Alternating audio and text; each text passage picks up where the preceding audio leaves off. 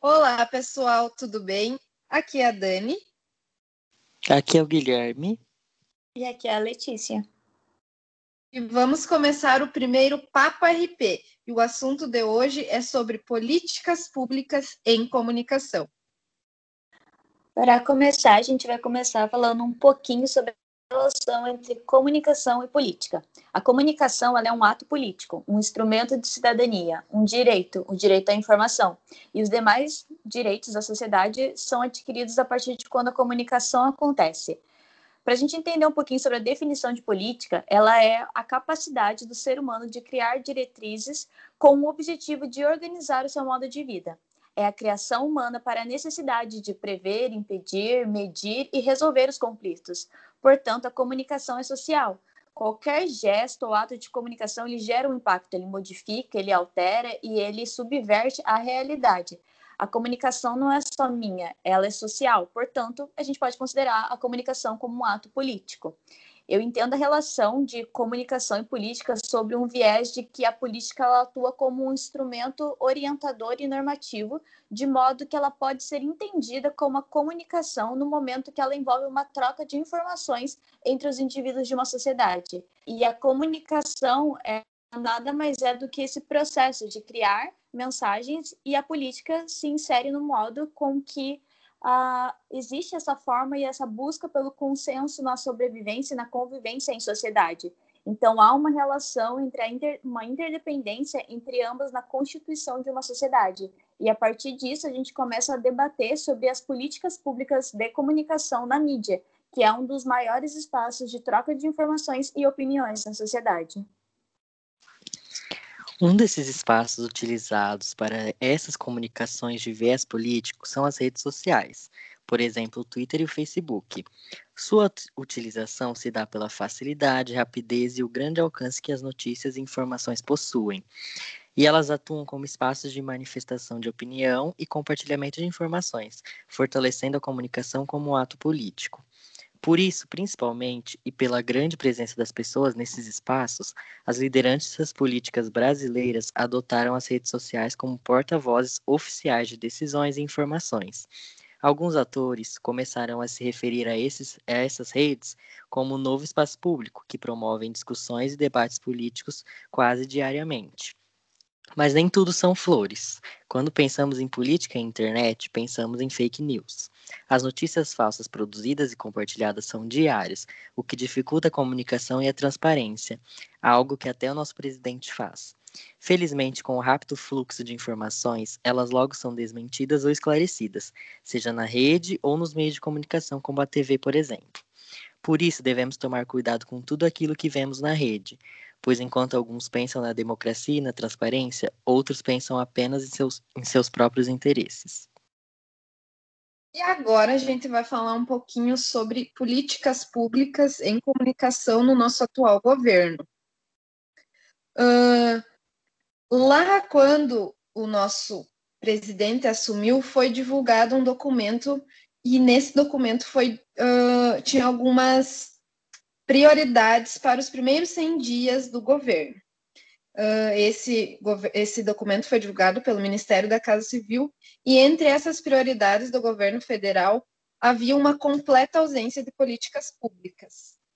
Uh, o Ministério da Ciência, da Tecnologia e Comunicação, que era responsável por essa agenda, apresentou esse documento, nesse documento duas prioridades que não possuíam relação com o tema da comunicação, que eram um projeto sobre ciência nas escolas e outro sobre a dessanilização da água no Nordeste. E nesse documento, só uma meta abordava a comunicação social como política pública, que era a prioridade da Secretaria do Governo da Presidência da República de reestruturação da Empresa Brasileira de Comunicação, a EBC. Uh, programas como a universalização na internet, ampliação da TV digital, do canal Cidadania uh, e a reestruturação de rádios comunitários passaram totalmente em branco. Uh, e havia só alguns comentários dispersos do deputado, de deputados apoiadores do governo, como Kim Kataguiri, que apresentou um projeto de lei na Câmara dos Deputados para extinguir o programa Voz do Brasil.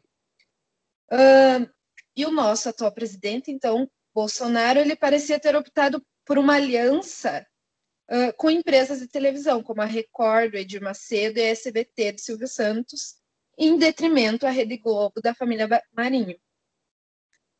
Uh, e através da Secretaria da Comunicação Social, o governo federal prometeu investir em publicidade nessas empresas e desconcentrar os recursos que antes eram direcionados para a Rede Globo.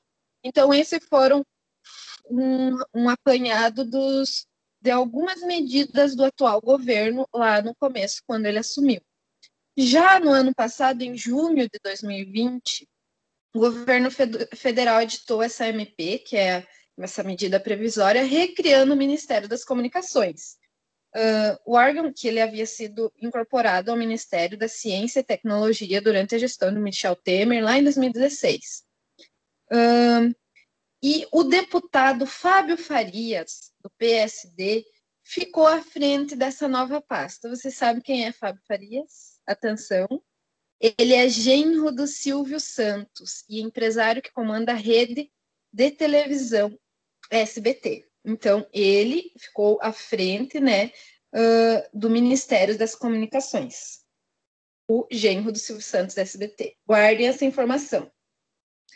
E ele também é integrante né, do PSD, e ele é partido, que é partido do Centrão, com quem o presidente, nosso atual presidente, vinha uh, se, se reaproximando. Então, a comunicação uh, do nosso atual governo ela não teve muitas uh, políticas públicas, né, concretas para os cidadãos pensando no coletivo, pensando na democracia. E como a comunicação é uma forma de poder e de dominação, ela pode também ser uma ferramenta democrática numa busca por pensar no coletivo.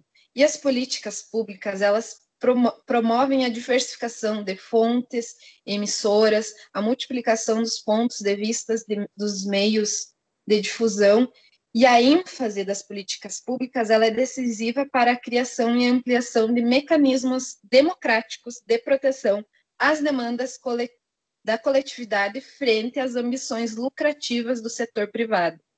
Então, é mais do que necessário políticas públicas de comunicação para que uma democracia seja realmente efetivada. Dito isso, a democracia tem um papel preponderante nessa relação, uma vez que a democracia requer reconhecer as necessidades e as dimensões da justiça para se estabelecer uma perfeita harmonia de interesses sobre o governo que exerce a soberania da política. Cabe à comunicação defender a democracia no cenário social, trazendo a verdade, a memória e a justiça. Então, esse foi o nosso primeiro episódio do Papo RP. E muito obrigada a todos e a todas. Até mais. Até mais. Tchau, tchau.